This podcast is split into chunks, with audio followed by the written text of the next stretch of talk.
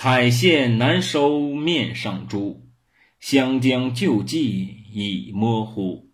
窗前亦有千竿竹，不知香痕自也无。各位朋友，大家好，今天为大家讲的故事名字叫做《香妃斑竹》。相传呢，在上古时期，舜帝有两个女儿，名字叫做娥皇和女英。他们在同一时期爱上尧帝麾下的大臣，这个大臣是谁呢？名字叫做重华。重华是个才学出众、品性端良的人。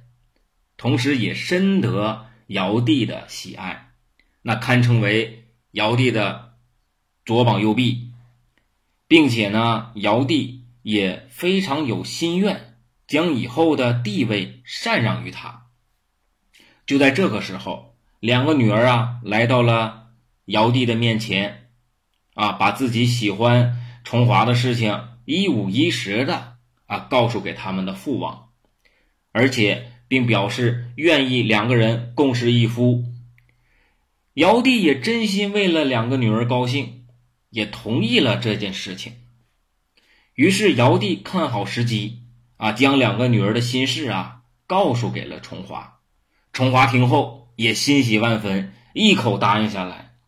原来啊，重华对两位公主也非常的仰慕，爱其端庄贤良的秉性。尧帝呀，将这个事情说完之后啊，觉得两方面都没有什么问题了，于是择日帮他们举办了隆重的婚礼。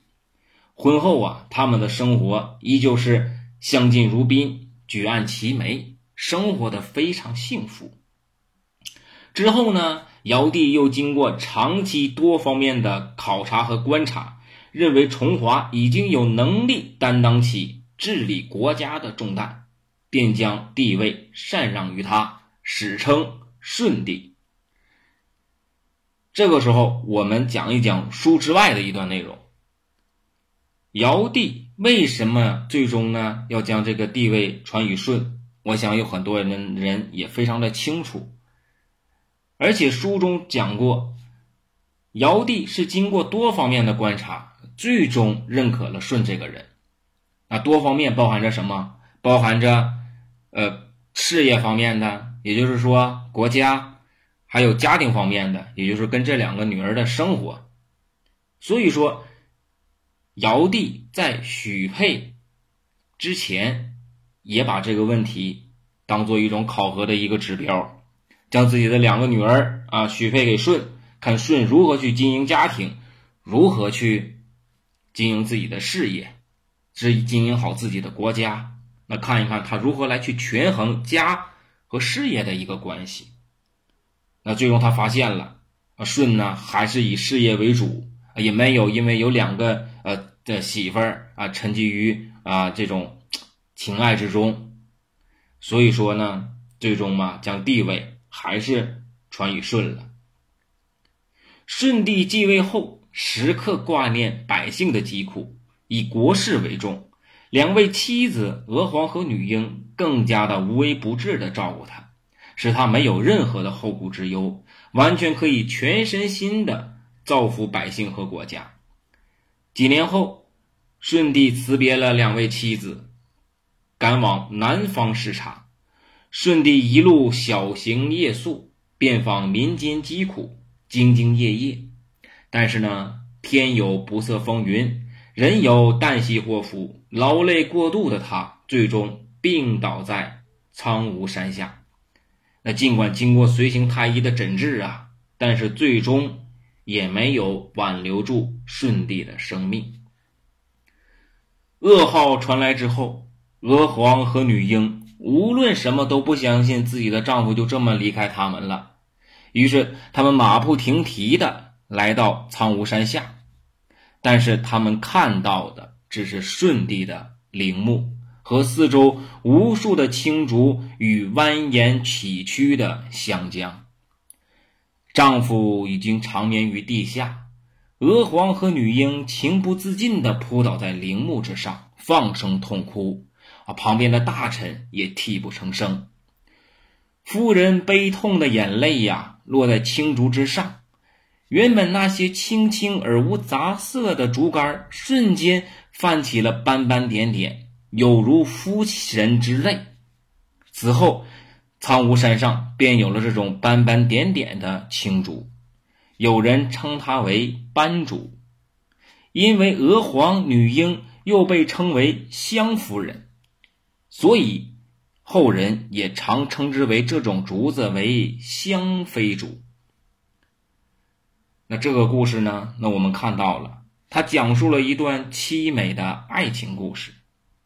那同样，在爱情故事的背后，那也有舜这样的一位英雄人物，爱国爱民。那同样呢，那也有娥皇和女英啊这样两位非常贤良的妻子，组成了这样的一个家庭。婚姻在这本书中。那我们可以看到，是一种什么样的一个状态？讲的是相敬如宾，举案齐眉。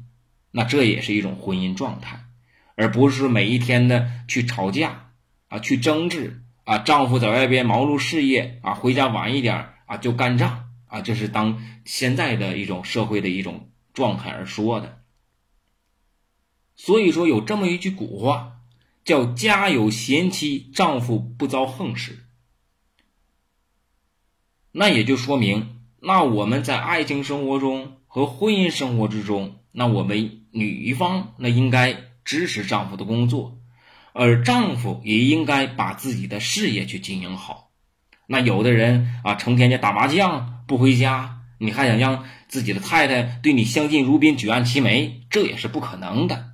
那如果一个丈夫在外边兢兢业业的努力工作啊，去创业啊，去为了这个家庭。啊，去谋利啊！但是太太啊，总是找麻烦，那这也不对了。一切一切的事情都要建立成一种内心的平等和灵魂的碰触之上。